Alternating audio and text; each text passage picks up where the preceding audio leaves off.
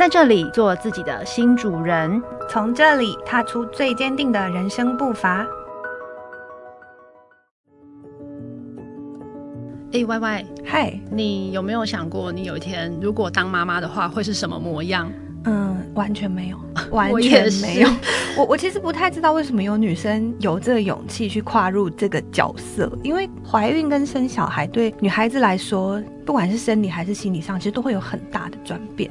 哎、欸，我我觉得我自己的想法是啊，其实我本身本来就是一个我我没有对小孩有太大的兴趣或向往的人，嗯，然后再加上我以前在医院的 training，就是我在妇产科的一些经历，让我觉得这整个过程其实充满了风险呢。哦，你是以比较理性的角度去考量这件事？对啊，因为整个怀孕的过程，其实它对于整个身体呀、啊、健康啊这些状态都是一个很大的影响跟变化。嗯嗯、对，呃，甚至会 induce。某一些疾病的产生都是有可能的哦。嗯嗯，那我真的会很想知道，为什么会有女孩子这么勇敢？好，那我们今天就欢迎我们的特别来宾，也是我的好朋友，是我们的潘医师。那现在就请潘医师帮我们自我介绍一下吧。Hello，大家好，我是潘医师。那我目前是一位牙医师，也是一位孩子的妈。我们就要请潘医师来替我们解答了。嗯，我蛮想知道的。好，那我可不可以先从比较前端开始问？我想要问说，嗯。为什么会想要结婚呢？怎么决定结婚的呢？嗯，当初我的想法应该是着重在于说，我觉得这个对象蛮符合我的需求。应该说，可能我的想法比较理性，就当然还是有偏感性。其实我本来是也是蛮感性的人，但是在遇到对象之后，我其实会从长计议。我觉得，因为是一辈子的事情，所以我遇到这个对象，我觉得，哎，其实之后跟他生活，我觉得可以想象跟他生活还不错。所以如果要一起继续生活，我觉得跟他结婚我是可以接受的。哦，有一点像是一个队友的概念。对，就先先不论小孩与否，但是我觉得我的生活里面有他，在日后的一切一切，我觉得都是加分的。嗯，好浪漫哦，对，真的 好幸运哦。对啊，呃，那再来就要问说，那小孩这一关了。对，哦，怎么你是当初？吗？对啊，你当初有想要生小孩吗？嗯，我的个性，我觉得我在遇到对对象之前跟遇到对象之后的想法有差，也是因为被另一半影响。因为我原本的个性应该是看到小孩我就会离蛮远的，然后毕竟我的职业是牙医，所以我以前是只要有小朋友要约诊，我说，哎，拜托。不好意思，帮我约别的医师好了。哦，对，儿童牙科应付小孩，儿童牙科是另外一个。对，我觉得我的能力或我的心态没有办法去去应付小孩子，不管是牙齿这个专业，或是日常生活，我觉得我真的没办法。嗯嗯，对。然后那时候遇到他，然后就觉得哎，可以跟他好好生活。那嗯，我想有一个状况，我觉得可能很多女生可以嗯再去多想想，就是说跟另一半生活，还有未来的生活，你想要什么样？样子，我觉得如果最好的方法是完全在自己的掌控中，这是最好的。那怎么样在掌控中呢？我觉得就是要跟另一半好好的讨论，包含小孩、经济等等，这些都是会在考量以内。嗯，很实际。对，所以那刚好就对方是小儿科。嗯嗯嗯。那我想应该不会有讨厌小孩的人走小儿科吧？对，然后刚好他就是喜欢小孩，那我又是。在天平的另一端，我又是不喜欢小孩，在当时，嗯，对。但既然我们两个要一起生活，那好，我们就好好的来讨论。嗯，所以要不要小孩，我觉得是一个很充分讨论下的一个结论。对，嗯，所以你会建议我们在婚前就可以有这样子的互相了解？对，我觉得只有加分没有扣分啦。嗯，对。OK，那再来就要问说啊，呃，你知道怀孕之后啊，你的心情上有没有什么比较大的转变，或是你那时候做了些什么样的准备来迎接这个新生命？哦，这就要讲到我们我们当初就讨论要不要小孩嘛。好，那讨论 OK 要有小孩，那要有几个？这个又是一个重点。哦、嗯，对，因为太多我真的也没办法。养小孩很花钱呢，小孩是碎钞 机啊。对，我觉得钱好，钱再赚就好，可是就是心力也很交。对，心力，然后疲倦，对每个人可承担的的量真的不一样。嗯、那我觉得，对，我觉得好，我们要小孩，那好好的讨论我们要几个。那最后，anyway 就拍板定案，就一个。哦，真的、哦，是很理性的讨论。哦，对，然后而且是讨论确定了，我们才结婚。哦，好酷哦！所以你都是规划好了，然后对，慢慢去实践这样。对，因为我觉得我可能我没办法去承担。太太意外的事情，oh, 我自己老希望在自己的掌控，嗯、所以那时候得知怀孕，我觉得还蛮平静，而且刚好那时候又是疫情，oh. 那疫情也没办法出国，嗯，那就生小孩吧，没事做就生小孩，反正也出不去，嗯，对对对对对。啊，对，哎、欸，所以其实听起来就是你们两个其实都是各让了一步，哎，对啊，就他原本就是要大概两个。嗯，对，但我就跟他说没关系，可能我现在心态没办法接受到那么多，那就先一个。那如果真的哎。这个结果对我们来讲，哎，还可以接受。那后续还可以再讨论嘛？就是持开放的状态。是，虽然说现在觉得一个就够了。哎，我还想问一个，就是那你们讨论一个的，就是个数这个事情的时候，你们有没有考虑过？就很多人的心态都会说，我要替他生一个弟弟妹妹啊，不然一个人好无聊啊，或是骄纵成性啊什么的。你们有讨论过这件事吗？有啊，所以就是在要几个的讨论的因素，这个也是其中一个。那嗯，我想可能是因为我从小到大，虽然说我们家不是我不是独生女，我有个哥哥，但是嗯，岁数其实差蛮多的，所以我觉得有几个小孩好像不是重点。我觉得重点是整个家庭去支持这个小孩成长的感觉是怎么样的方法，嗯、是很独立的抚养的方法，还是说呃很羁绊很紧密的方法？所以我觉得个数好像不是真的是重点。嗯嗯嗯，反而是那个支持的力量。对，但我也不是说我家庭没什么支持力量，只是他们他们养我的方法会让我觉得，嗯，其实一个两个，我觉得真的不是重点。嗯嗯嗯嗯。OK，那知道怀孕之后，因为你刚刚有提到说，呃，你们本来就有这样的共识嘛，所以并不是慌乱或是那种很很 shock 之类的，你们是蛮快就可以接受这个消息的。对，就蛮好像蛮平静的。但当然，什么时候怀上这个也不能预测，但是就是有预期哦，就。是一个，嗯，对对对，嗯，那这个就是说怀孕过程啊，你觉得你自己有没有什么样的心态啊，或是准备上面的改变？哦。我觉得怀孕时期，我最现在回想起来，我觉得最印象深刻的是，因为我觉得生命这个事情跟生产这个事情，我觉得是完全不可预测。像我可以可以预测，好，我要一个，但是我不能预测这一个能不能顺利生下来，或是他生下来是什么状况，或是我怀孕过程会有什么意外。嗯，对。所以我很刻意的在这九个月，很刻意的把我的心情用得很。呃，怎么讲？很稳很平稳，非常的刻意。哦，对，还有我不要有太大的心情的起伏。哦，真的哦。对，就非常的刻意。我们讲说，妈妈快乐，宝宝才会快乐；妈妈健康，宝宝才会健康。对，所以你是有特别，就是让自己处于都很放松。很很平静的状态下，对，我就是尽量让自己是跟怀孕前的生活不要太大的改变，像是运动重训，我一直到运动到三十六周哦才停。对，啊，也是因为怀孕，所以我就很刻意的请教练，因为我觉得还是要安全第一。对，没错。对，然后心情的部分。怎么讲？我可能会一直为自己打预防针吧，会自己说没关系，现在现在几周了，如果真的有意外也没关系，就是尽量去降低真的发生意外的那个冲击。嗯，对，但是也就很幸运，就是九个月就安然度过，然后他也生下来了，这样子。哦，对啊，okay, 所以我其实都还是会担心宝宝的情况。会啊，而且我觉得。是不是从怀孕开始就是荷尔蒙就开始乱七八糟啊？确实是，就是会会想东想西。那可能也是自己也蛮感性的，所以会开始想东想西，然后说啊，如果那个怎么样，那个怎么样。但是就是因为这样，所以又很刻意的把自己的心情先稳下来。嗯，对，不然会真的可能有时候会想到自己崩溃。哦，真的哦。对啊，因为你给我的感觉一直都非常理性，哎，理性到极致。对，然后然后所以你刚刚在那边讲说什么情绪啊、感性，我都觉得哈，这是我认识的潘医师吗。还要刻意让自己平稳，我平常看你超平稳的，你应该是我们这一群最平稳的。但就觉得就就是小孩这个东西跟生产就是完全完全人生没有遇过的事情，嗯、太未知了。对，对就是因为太未知，所以我觉得你要要我真的从里到外很理性，我觉得不大可能。嗯，所以只能够用外在的理性去尽量去达到我内在也要理性。嗯，对对对对对。其实我可以理解你这个心态，因为你有没有听过一句话，就是台语的俗谚讲说什么“生鬼的什么给旧旁”。就是生得过，就是吃麻油鸡的香味，不听鬼，真的假的？就是西北鬼的系列帮，就是没有哎，就进棺材。台语好好啊。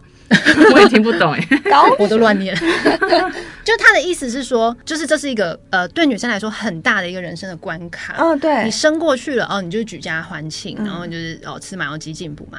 可是你如果生没过，就是两个人可能都是没有不行的。对对对，因为嗯。当然，现在的医疗，台湾医疗是很很进步，也很先进，然后可进性也很高。嗯，所以其实这些生产的并发症几率已经非常非常低了。嗯，但是还是要提醒各位，如果有听众是在备孕呢，或者是正在怀孕当中呢，一定要先照顾好自己，千万不要有那种念头，就是说啊，我没关系啦，宝宝好就好。哦，没有，你有关系。嗯，就是大家记不记得，在飞机上都会有那个短片，就是说逃生的那个指引的短片。嗯。就你要戴氧气罩，你一定是先戴自己氧气罩，再去戴旁边小孩的啊。嗯，所以各位女性一定要先照顾好自己。嗯，OK，嗯，你好，宝宝才会好。好，那再来，我们就要问生产之后喽。我们今天的大魔王，职场妈妈要来了。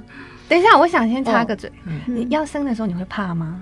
我就是对生产很怕，所以我当初就直接选择剖腹哦。但也很幸运，我的医师愿意，就是没有因为胎位不正，没有其他的一些并发症，就愿意因为我害怕自然产而帮我做剖腹这个动作。嗯嗯嗯嗯，对，因为我觉得要嘛就很我很怕未知，所以我觉得自然产相对未知数好像对我来讲更多。嗯，所以我就选择剖腹。我觉得这其实也蛮值得分享的，因为像你这么勇敢做自己的女孩子，嗯、其实还蛮值得鼓励的。嗯、应该是医学有研究过，说是就是宝宝如果还有经过自然产道出来，抵抗力还是什么会比较好。嗯、所以很多妈妈或者是他们想要选择剖腹，嗯，但是都会被这种情感绑架，或者是婆婆啊、老公啊就会说：“你可以自然产，你为什么不自然产？”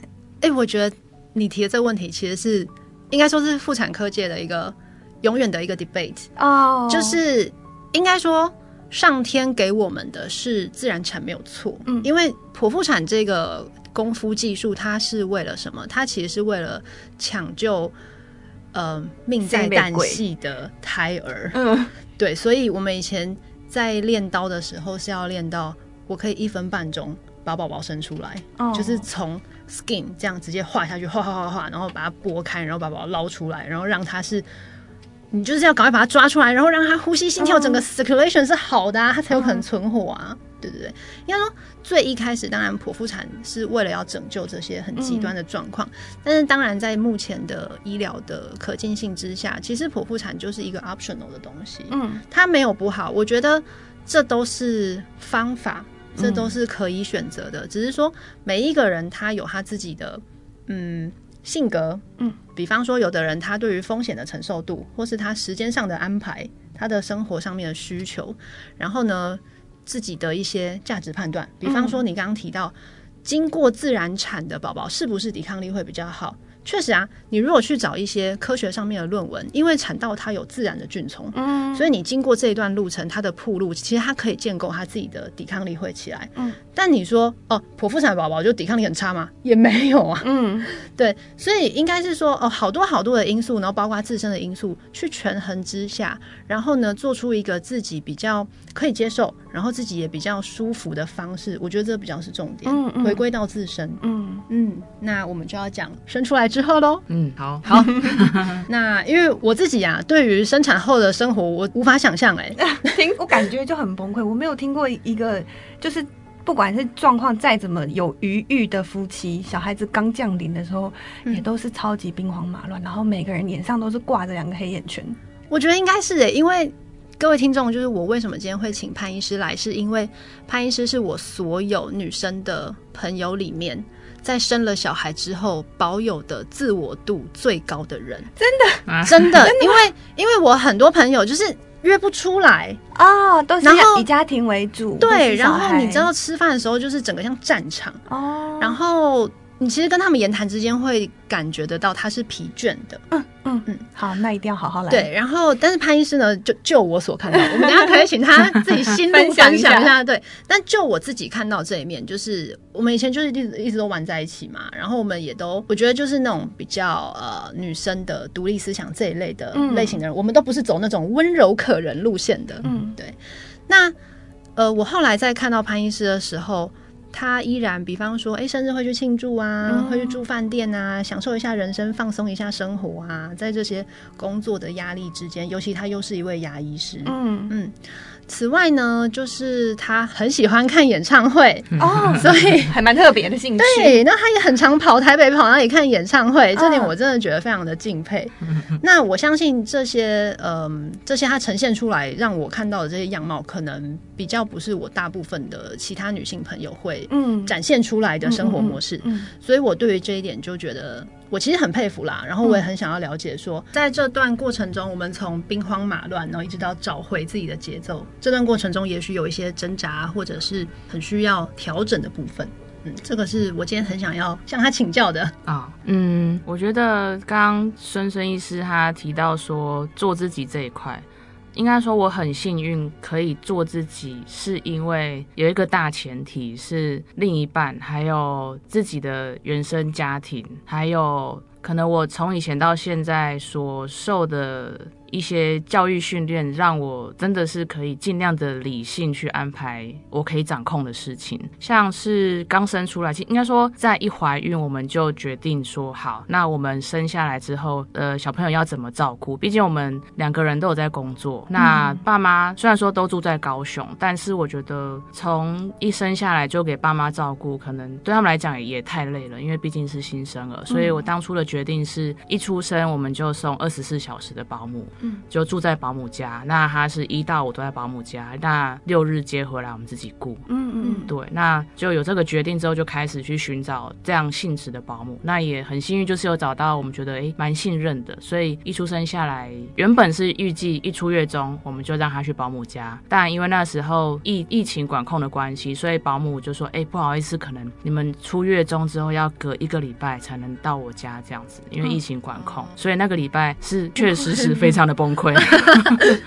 就是因为我也是有请孕假，所以在家里有休息。其实我只有请一个月，所以我出月中之后就在休息。哎、欸，朋友，我是请月中那一个月哦，所以其实我出月中就我就开始上班了。嗯，但因为我刚开始的班次比较松，所以比较多时间就待在家里去照顾他。但就真的是吃喝拉撒睡啊什么，就很像看护这样，就是因为他什么 他看护，他什么都需要人家帮忙，然后你又没办法离开他，而且这么小，我也很不放心离他太远，所以那个礼拜是真的蛮辛苦的，嗯，对，所以我记得。送他去保姆家的第一天，我真的觉得哦天哪，我很久没有这样放松了，就从获救了，从怀孕生产住月中，然后再自己顾一个礼拜，然后可能我的我的能力真的不够，所以我光顾一个礼拜我就觉得已经极限了，所以真的需要保姆的帮忙，所以也就很幸运，因为有保姆帮忙，所以一到我们就很认真工作，然后也很认真的有休息的时间，所以自己的状态好了，那他六日回来，我们也比较有好的状态去迎接他，嗯，那经过一个六日。到礼拜天晚上，我觉得我们的精力也消耗的差不多了，那就让你回保姆家再继续专业的照顾。嗯，对啊，对对对对，嗯嗯。那这个呃，就是说请二十四小时的保姆这件事情，应该是就大家的共识嘛？因为其实我们也很常听到会有嗯，可能另一半啊，或者其他的人也不相干的人士，然后就会说哈，宝宝好可怜哦，一出生就要分离，啊、有没有面临过？然后你这样不会担心吗？那保姆那个虐婴的新闻很常见呢。什么什么，就是会有各方各面的质疑跟压力啊，对啊，你有遇过吗？有，欸、我我跟你说，我前男友就是这样，他就说，他就说，宝宝就是应该要跟妈妈待在一起，为什么不是爸爸？对，为什么不是爸爸？嗯，对，那我那时候虽然说我们两个讨论结果是这样，但实际。执行下去就是你刚刚提到的，就别人问我说：“哎、欸、啊，你现在在外面，那那宝宝呢？宝宝怎么没有没有跟着出来？他在哪边？”嗯、然后我问说：“哦，他在保姆家。哦啊，所以你晚上要去接他回来？”我说：“没有、欸，哎，他在保姆家，超酷。他礼拜五晚上才会回来哦。然后那时候在以前的工作场所，嗯，的同事可能比较多是妈妈，嗯，然后。呃，他们就会有一些评评语，嗯嗯、会说哦啊，这样小朋友跟妈妈会比较不亲哦啊，为什么要这样？不会担心吗？什么？就是我原本不担心，被他讲的都很担心。嗯、对，然后就这样半年，我就离职了啊。我就到另外一个工作场所。但你离职是跟这个有关吗？对，完全是这个原因。所以有这这些舆论有进到你心里，非常的进到心里。天哪，这个我不知道啊、欸！哦天哪，对。但我想要讲的就是那个这件事情啊，呃，我必须说，就是宝宝在出生后放在保姆家这件事情，其实真的他根本不会记得，因为我弟就是这样长大的啊。你弟也是长得蛮好的，对啊，而且你看我妈三十年前呢、欸，三十、嗯、年前，然后家里已经有一个我了，可能我很皮吧，他受不了再带一个。对，然后后来我弟出生的时候，我弟当时就是一到五是二十四小时在保姆家的，哦、然后六日才带回我家里。哦，然后我们全部都不记得这件事，我跟我弟完全不记得有这个部分，然后是我爸妈讲了，我们才啊，你们好前卫哦，真的很前卫，这做法很新潮、欸，三十年前呢、欸。嗯。嗯，好。那后来离职了之后，你后来还有经历过不一样的挣扎吗？或是后来就比较平顺了呢？哦，就离职之后，当然身边同事的评论少了，但是我觉得已经接收过的评论，在自己心里的发酵，我觉得那个才是最可怕的。后坐力很强，对对对，后坐力，而且不可能完全是零评论，只是变得比较少。但是你前面接受了那么多，所以自己的发酵，再加上后来再进来的评论，嗯，就导致说，其实自己的罪恶感还是有的。嗯，对，那。呃，但是毕竟一到五我是不用真的二十四小时去照顾小朋友，所以我觉得在那一段小朋友还在保姆家的那段时间，我觉得我跟我的另一半一起相处跟一起去修复的时间其实蛮多的。嗯嗯，对，至少在我们可以一起面对，然后我收到什么评论，我回去可以去跟他说，可以倾诉，那他也可以给我一些 feedback，就是一起去面对这一个事情。嗯，对，所以那段时间我觉得有稍微好一点。嗯，对，互相支持跟陪伴。对，我觉得这个蛮重要。要的，嗯，对，OK，那嗯、呃，我想要聊聊的就是罪恶感这个部分呢，因为其实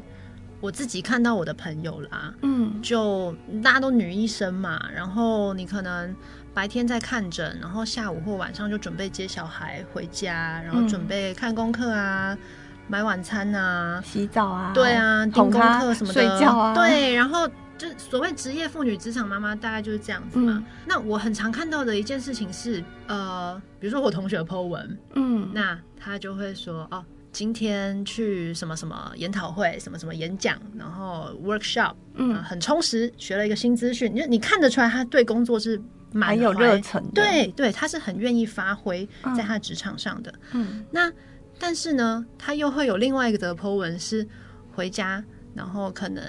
呃，女儿看到他，然后就说：“妈妈，你周末又要出去哦。”哦，或者是呃，看到他，然后回家之后，他已经把呃功课做好了，或者是怎么样，就有当然有分乖或不乖的不一样。嗯嗯嗯，但是他会很因为他小孩子给他的那个嗯回应，嗯，而去觉得说：“哦，我好像对不起我的孩子。”嗯，就这个拉扯跟罪恶感是我在我的朋友身上很常看到的一件事情。嗯，那。身为一位职场妈妈，我们到底是就是就你的经验来看，我们怎么去处理或是面对这样子的罪恶感，然后进而去找到一个平衡或是取舍啊？这个我好像有蛮多可以分享的，就是像我儿子在保姆那边过呃待了两年。所以他满两岁，我们就接接回来，然后让他正常的住家里，然后白天去幼稚园这样子。嗯，所以从原本只有相处六日到一到日都跟他相处，这中间的拉扯就在于我自己的生活有一个非常巨大的改变，被压缩那个时间。对，就非常的被压缩。但其实小朋友他并不是像以前那么的需要二十四小时的照顾。嗯嗯嗯。但是我却是第一次要跟他无时无刻的相处。嗯，所以。就是那时候的的拉扯在于，像刚刚孙孙医师说的，就是呃，我好像他都接回来了，我好像要尽可能的把我所有空闲的时间来陪他，没有陪他，好像就失去了把他接回来的这个意义。所以一开始是的确自己蛮嗯蛮在寻求到底平衡点在哪里。嗯，虽然说可能外面的人都看不出来，就哦很正常的上下班，然后去跟小孩去相处，但是这是内心的战争，对，内心非常的战争，因为毕竟。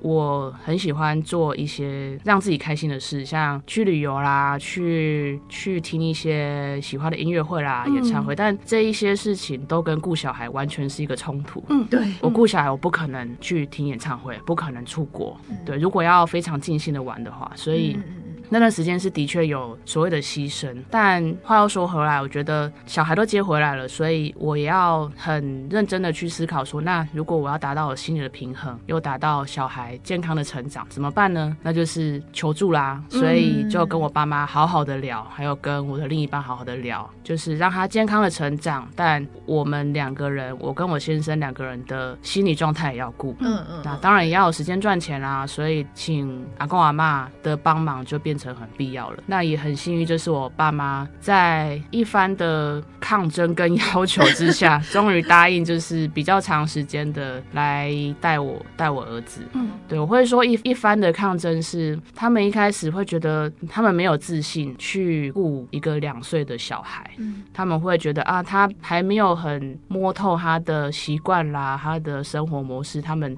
自己也是很有压力。当然他们是爱孙子的，没错，但是要他们顾，毕竟有压力。对，但是。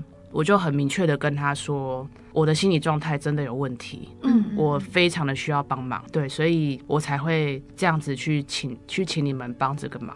对对对，因为我觉得在带小孩的过程，其实小朋友都知道这个照顾者的心理状态是什么，对，他感受得到，他感受得出来，妈妈的情绪。对，所以我曾经有几次吧，就是我觉得我那时候心情很差，那我心情差，我所表现出来的口气或是动作一定会不是那么的友善，但我没有伤害他，嗯、但是他给我的回馈是他不喜欢妈妈这样，嗯，他直接讲说他不要或他不喜欢，或是他直接哭出来。嗯，对，但是我其实没有做什么，但是他感受到那个气场不是很愉悦的，嗯，他就直接哭出来，然后我当下就觉得，哦，原来你感受得到我我的心情是不开心的，嗯，对，所以我觉得在那几次的体验之后，我觉得好，我一定要把自己给照顾好，那就至少我在跟你相处的时候，你是有感受到我开心的，嗯，对，因为我觉得与其二十四小时在一起，但是他却感受到不开心的，那那不如让他在一半的时间跟我相处，但是至少一半时间他是开心的，嗯，我觉得这样可能对双方都比较健康，嗯，对，所以我才会请请爸妈帮忙，对，嗯、那当然并不是每个人的爸妈都可以帮这个忙，嗯、那也是很幸运他们愿意做，所以才可以这样子去操作，嗯，哦，对啊，哎、欸，那我有一个问题、欸，哎，就是呃，第一个是说，我觉得这里面有一些关键，第一个是说你跟你的队友其实你们的立场是很一致的。嗯，因为有一些，如果老公不支持，那真的很麻烦呢。然后再来就是说，好，即便你们两个立场一致，再来就是。长辈，嗯，长辈能不能帮这个忙？因为也许有长辈自己健康状况都不是很理想了，嗯，那他可能真的做不到。嗯，然后再来啊，就是进入到可帮忙这个阶段之后，有的时候呢，又会开始纠结说，哎，那个长辈教养的方式跟我想要的不一样。对对对对，这也是蛮常见的冲突。对，所以呃，他们开始帮这个忙之后呢，就是又另外一个纠结的开始。嗯，就是会有时候会看不惯，说啊，怎么会这样子带啊？这样这样小孩可能会不舒服啊，不开心。但这样子。没多久，我就觉得，嗯，我这样好像没有真的让自己轻松到。对，你还是在担心。对，因为我觉得我到后来的心态是啊，只要他安全，那其实阿公阿妈是照顾孙子的，他们是爱孙子的，那其实不用想太多。嗯，对，只要他是安全的长大，那我可能也要自己心里那一关也要过得去。就是我既然都请人帮忙了，那就让他们帮忙吧。嗯，对，如果这样子一直担心，那好像没有达到原本要的目的。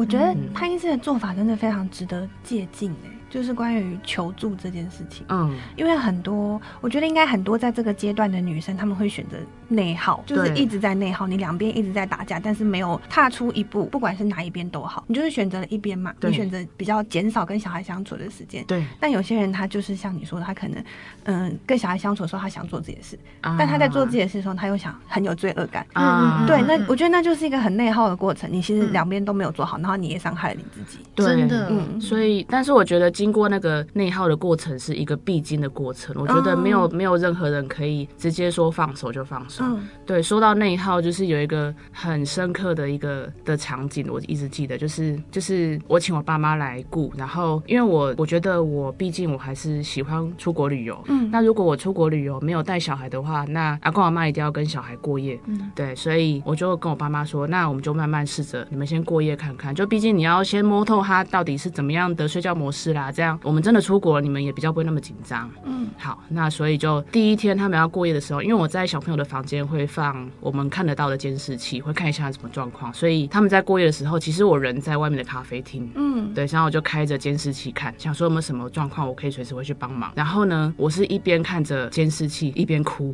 天哪！因为我就觉得其实没有什么意外，但是就是会觉得哦。我人对，就是一个是罪恶感吗？对，罪恶感是一个内耗，是实实在在的内耗啊！天哪，是因为会觉得说我很不应该做这件事吗？对，就是会觉得我现在不是在上班，我也没有在忙，我在咖啡厅。那为什么不去顾小孩？对，我却把他丢给我爸妈。对，就是一个怎么讲？呃，很世俗的想法，会一直的去。其实这就是当初你同事讲的那些话。对，然后我实际在做我想做的事情的时候，那些想法又会回来，又冲击到自己。嗯，对，所以我觉得这个整个拉扯的过程是一定是一个必经的过程。嗯，好心疼哦，天哪，真的。嗯，我相信内耗这件事情啊，一定是每一个人他的。长大，或是成长，或是面对各种阶段的转变的一个必经过程。嗯，那每一个人内耗的强度，或是内耗的方面，可能也不尽相同。那后来你是怎么样去找到一个平衡点的呢？哦。我觉得在内耗的过程，就一直有跟自己说，嗯，这就是一个过程，而且我要这么做的最大的目的是我希望我是一个完整而且健康的状态，嗯，所以为了达到这个目的，而且我必须要经过这个过程，我才可以去做我想做的事情，嗯，所以呃，应该就是坚持下去吧，嗯，对，就看着监视器，虽然一边看一边哭，但是它是安全的，嗯嗯嗯，那就就哭到他睡着，他睡着。释放你的情绪吧。对，就觉得哎、欸，其实我是可以的，然后就跟自己说、嗯、OK，没问题，就让它过去。嗯，对，然后那一天晚上也就这样平安的度过，爸妈也就很正常的跟他们呃跟我儿子过夜了，就这样很安然的到早上。所以到早上觉得哎、欸，其实是 OK 的啊，我不用自己脑补那么多所谓的罪恶感，或是我该不该这样，我不应该这样，或是我的小朋友会不会很伤心或什么。其实只要他的环境是充满爱的，我觉得就没问题了。嗯嗯，对。嗯嗯那今天的野莓之地节目也即将进入最后一个段落，就进入我们的生活百宝箱。那我想要请潘医师。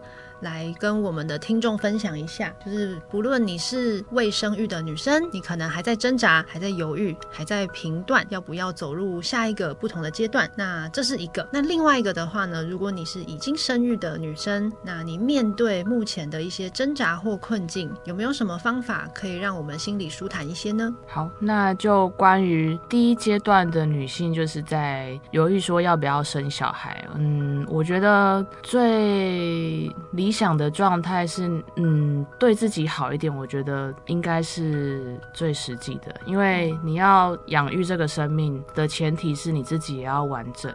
它才会完整，嗯、所以我觉得犹豫这个都没关系。那犹豫多久，我觉得也没关系。但犹豫过后，不管是要生或不生，我觉得生也好，不生也好，但是不要忘了先把自己摆最前面。嗯、如果决定不生，是因为觉得好，我觉得我或是我的家庭或我另一半没有办法提供给他好的环境，或没办法承受，那决定不生，那也好。那如果决定生，好，我觉得我的环境足够提供给他好。好的教育环境、生长环境，那就决定生。嗯，其实都好，但我还是希望把自己摆在前面，因为毕竟我们自己本身也是一个完整的生命。嗯，对，所以还是要对自己好一点。嗯，对。那如果是针对已经生育的女性呢？已经生育的女性，呃，像我刚刚所分享的是，只是我的观点。那我的观点是。呃，除了我以外，还有其他可以帮忙照顾的人，让他是在一个充满爱的环境。那生了之后，如果你的想法是希望都是自己照顾的话，我觉得也也可以，因为毕竟每个人的教育观都不同。嗯，但还是像我刚刚所建议的，自己照顾也好，但自己的心理状态也是要顾。对，那可能在妈妈这个角色来讲，你会有很多事情在第一时间你都会摆在自己前面。像是小孩事情，第一时间会摆在前面。嗯，但我觉得要可以的话，有一个自觉，就是哎、欸，我处理他的事情，但我同时也要花时间处理好我自己的情绪。嗯嗯，我觉得，嗯，当然很多人说哦，小孩第一，小孩第一，但是我们也是我们妈妈的小孩啊。嗯，对，所以我们也要把自己顾好，那我们的家人才会比较放心。嗯嗯，对，所以大就大家都要顾好，没有说把自己要牺牲到多小，或自己压缩到多小。嗯，对，这样当然是最理想。当然我知道在现实生活有很多逼不得已的状况，但这就是一个理想。那希望这样的建议可以可以受用。嗯。好，今天非常感谢潘医师跟我们掏心掏肺这样子真情分享他一路过来人的心得。我觉得我这边听起来的感觉啊，就是说其实跟我们野莓之地的宗旨是一样的。嗯，我们一定是要先顾全自己的身心灵都非常的重要，自己先完整了，自己是快乐的，你的孩子、你的家庭才也会是完整快乐的。嗯，今天谢谢各位来到野莓之地，与我们和潘医师一同分享他的。呃，职场妈妈的经验谈。那我们谢谢潘医师，谢谢潘医师。那以后未来每周二晚间八点，我们一样在野莓之地相会哦。各位听众朋友，喜欢我们的话，欢迎帮我们追踪、订阅并留下五星好评哦。大家拜拜，拜拜，拜拜。